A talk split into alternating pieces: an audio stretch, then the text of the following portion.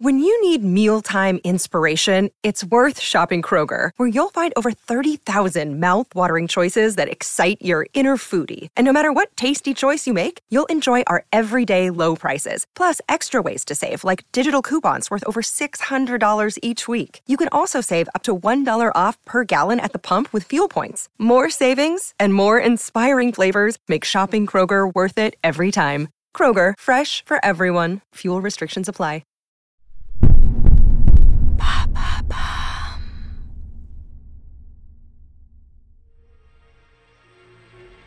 Bonjour à vous, ici Andrea, bienvenue dans True Story. Alors nous continuons cette série consacrée aux grandes figures de la Ve République, et je vais vous parler d'une femme qui fait figure d'exception dans le paysage politique français. La seule femme à avoir occupé le poste de Premier ministre. Elle a aussi été députée, maire, conseillère générale, ministre pendant près de dix ans et chef d'entreprise. Malgré les difficultés qu'elle a pu rencontrer du fait d'être une femme, sa carrière et ses engagements ont parcouru le XXe siècle. Son nom, Édith Cresson. De la carrière idéale à la cruelle méprise, découvrez sa true story.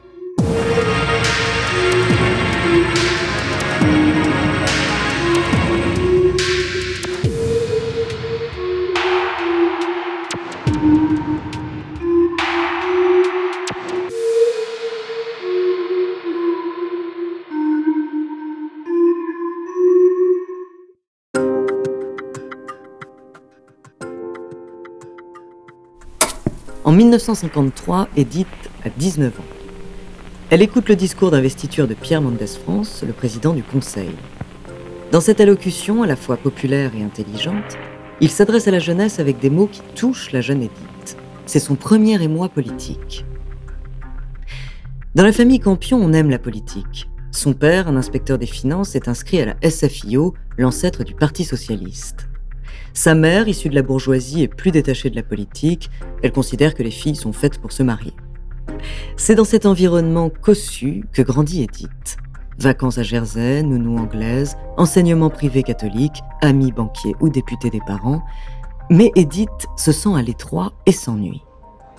Elle ne néglige pas ses études pour être maîtresse de son avenir et elle réussit avec succès HEC féminine.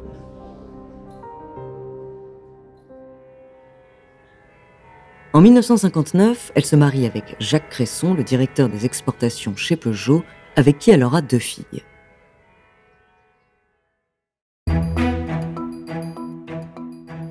Au milieu des années 60, son ancienne camarade d'HEC, Paulette Decrène, l'enrôle en politique. Elle est l'assistante de François Mitterrand et elle cherche des têtes bien faites pour participer à la première campagne présidentielle du candidat socialiste en 1965. Le contact passe très bien entre Mitterrand et Edith Cresson. Elle le conduit de meeting en meeting au volant de sa petite Fiat 500 rouge. Les discussions deviennent amicales et Mitterrand décèle chez elle un sens aigu de la politique. Plusieurs années plus tard, c'est au congrès de Pau en 1974 que sa carrière prend un véritable tournant. Ce congrès où le Parti socialiste se prépare à une rupture de l'union de la gauche avec le Parti communiste le premier secrétaire François Mitterrand cherche de nouvelles personnalités pour organiser le parti et pense immédiatement à Édith Cresson. Pendant ces trois jours de débat, de rencontres et d'allocutions entre tous les ténors socialistes, il lui propose de prendre le secrétariat. Édith Cresson accepte, pensant le seconder pour des tâches administratives, sans imaginer qu'il s'agit du secrétariat national à la jeunesse et au sport. De secrétaire nationale, elle devient l'une des candidates probables pour l'élection partielle de la deuxième circonscription de la Vienne suite au décès du député en place. Elle est parachutée à Châtellerault dans un territoire à conquérir, et en octobre 1975, elle arrive accompagnée de François Mitterrand, Pierre Mauroy et Michel Rocard pour débattre avec Pierre Abelin, son concurrent de la droite. Cette élection est très médiatisée, il s'agit d'un test pour les un an de la présidence Giscard. Édith Cresson, jeune et encore peu connue, parvient à mettre le ministre et maire de la principale ville de la circonscription en balotage. Les victoires de la gauche sont en germe et Édith Cresson participe à cet élan dans la garde rapprochée de François Mitterrand.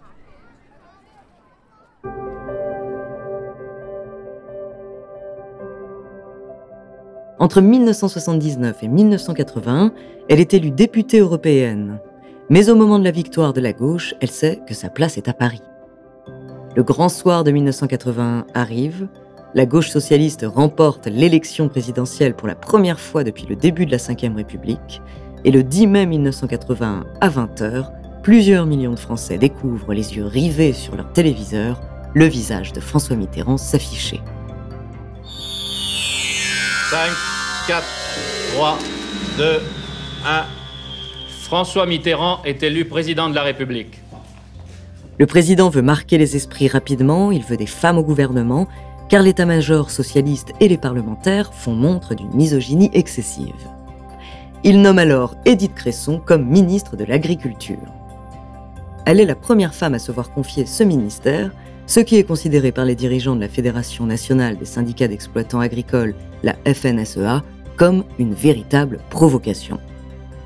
La première fois qu'elle se rend à une réunion de la FNSEA, une grande banderole l'attend au fond de la salle. On peut y lire Edith, on t'espère meilleur au lit qu'au ministère.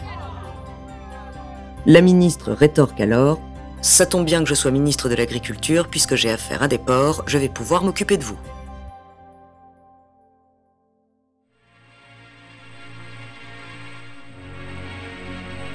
On se retrouve juste après la pause pour la suite de cette histoire incroyable.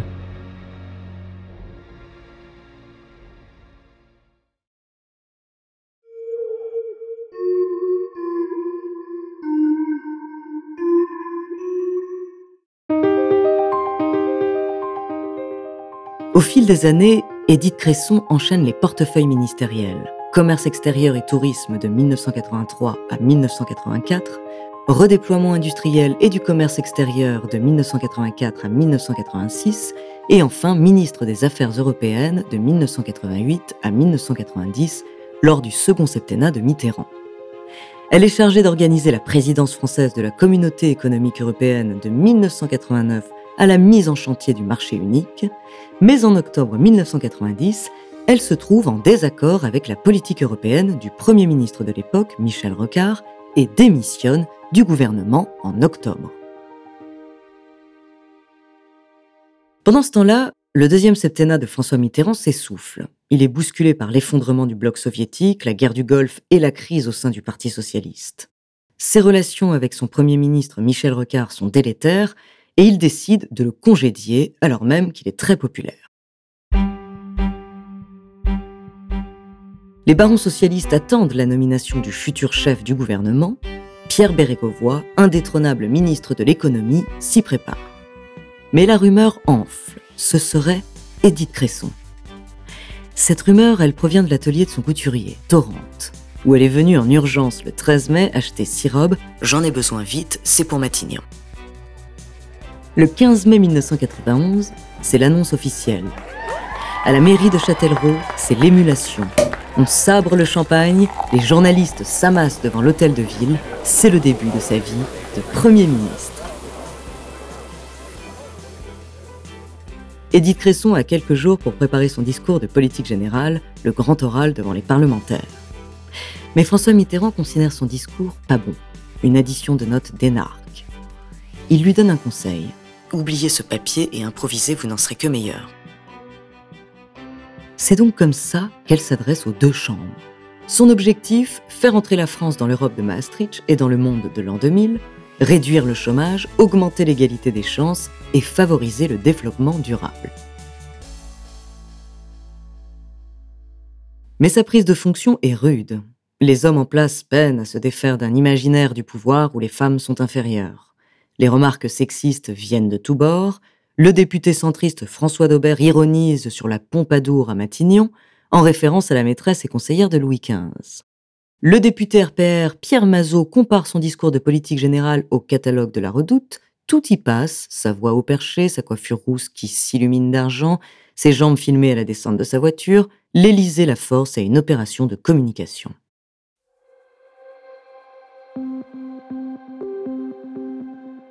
Au bout de quelques mois, alors qu'elle est à la foire de Hanovre pour rencontrer le chancelier Helmut Kohl, on lui signale qu'un appel téléphonique urgent l'attend. Cet appel, c'est Anne Lauvergeon, conseillère de François Mitterrand, qui lui apprend qu'on va la remplacer et qu'elle doit donner sa démission le lendemain. Après seulement dix mois. C'est le plus court séjour à Matignon sous la Ve République. Le 2 avril 1992, elle est remplacée par Pierre Bérégovoy. C'est une claque pour Édith Cresson. Finalement, le retour à la vie normale se fait plus facilement que prévu. Elle prend quelques jours de vacances et retrouve la mairie de Châtellerault et son poste chez Schneider Industries. Elle prend un peu de recul et ne se représente pas aux législatives de 1993. C'est en janvier 1995 que François Mitterrand lui propose encore une nouvelle opportunité. Devenir commissaire européenne chargée de la science, de la recherche et du développement. Elle accepte et lâche sa mairie en 1997 pour éviter le cumul des mandats. C'est la même année qu'Edith Cresson apprend qu'elle a un cancer. Deux lourdes opérations, une chimiothérapie, cette épreuve lui prend toutes ses forces et l'éloigne peu à peu de la vie politique. Dans les années qui suivent, elle rejoint le secteur privé et devient présidente de la Fondation pour les écoles de la deuxième chance. En 2022, âgée de 88 ans, elle partage toujours sa vie entre Châtellerault et Paris et continue ses missions associatives. Aujourd'hui, elle reste la seule femme à avoir occupé le poste de Premier ministre.